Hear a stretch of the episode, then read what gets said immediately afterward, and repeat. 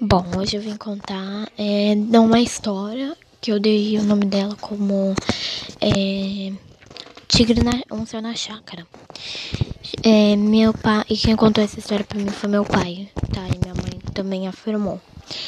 Eles estavam na chácara, né? E aí eles foram inventar de fazer peixe na, na grelha, né? Só que hum, Tá, aí eles foram fazer, né? Só que ele foi lavar os peixes lá no rio. Ele lavou os peixes, tudo mais, e ele escutou o barulho de gatos felinos, né? Brincando, assim. Ah, mas aí ele não ligou muito. Ele pegou a lanterna, ligou ali, passou por ali pra ver se tinha alguma coisa, e não era nada. Ah, aí ele decidiu ir fazer os negócios, né? Tudo mais. Só que cada vez mais já chegando mais perto desse barulho. Aí foi quando eles entraram para de, dentro de casa, né? Meu pai e minha mãe.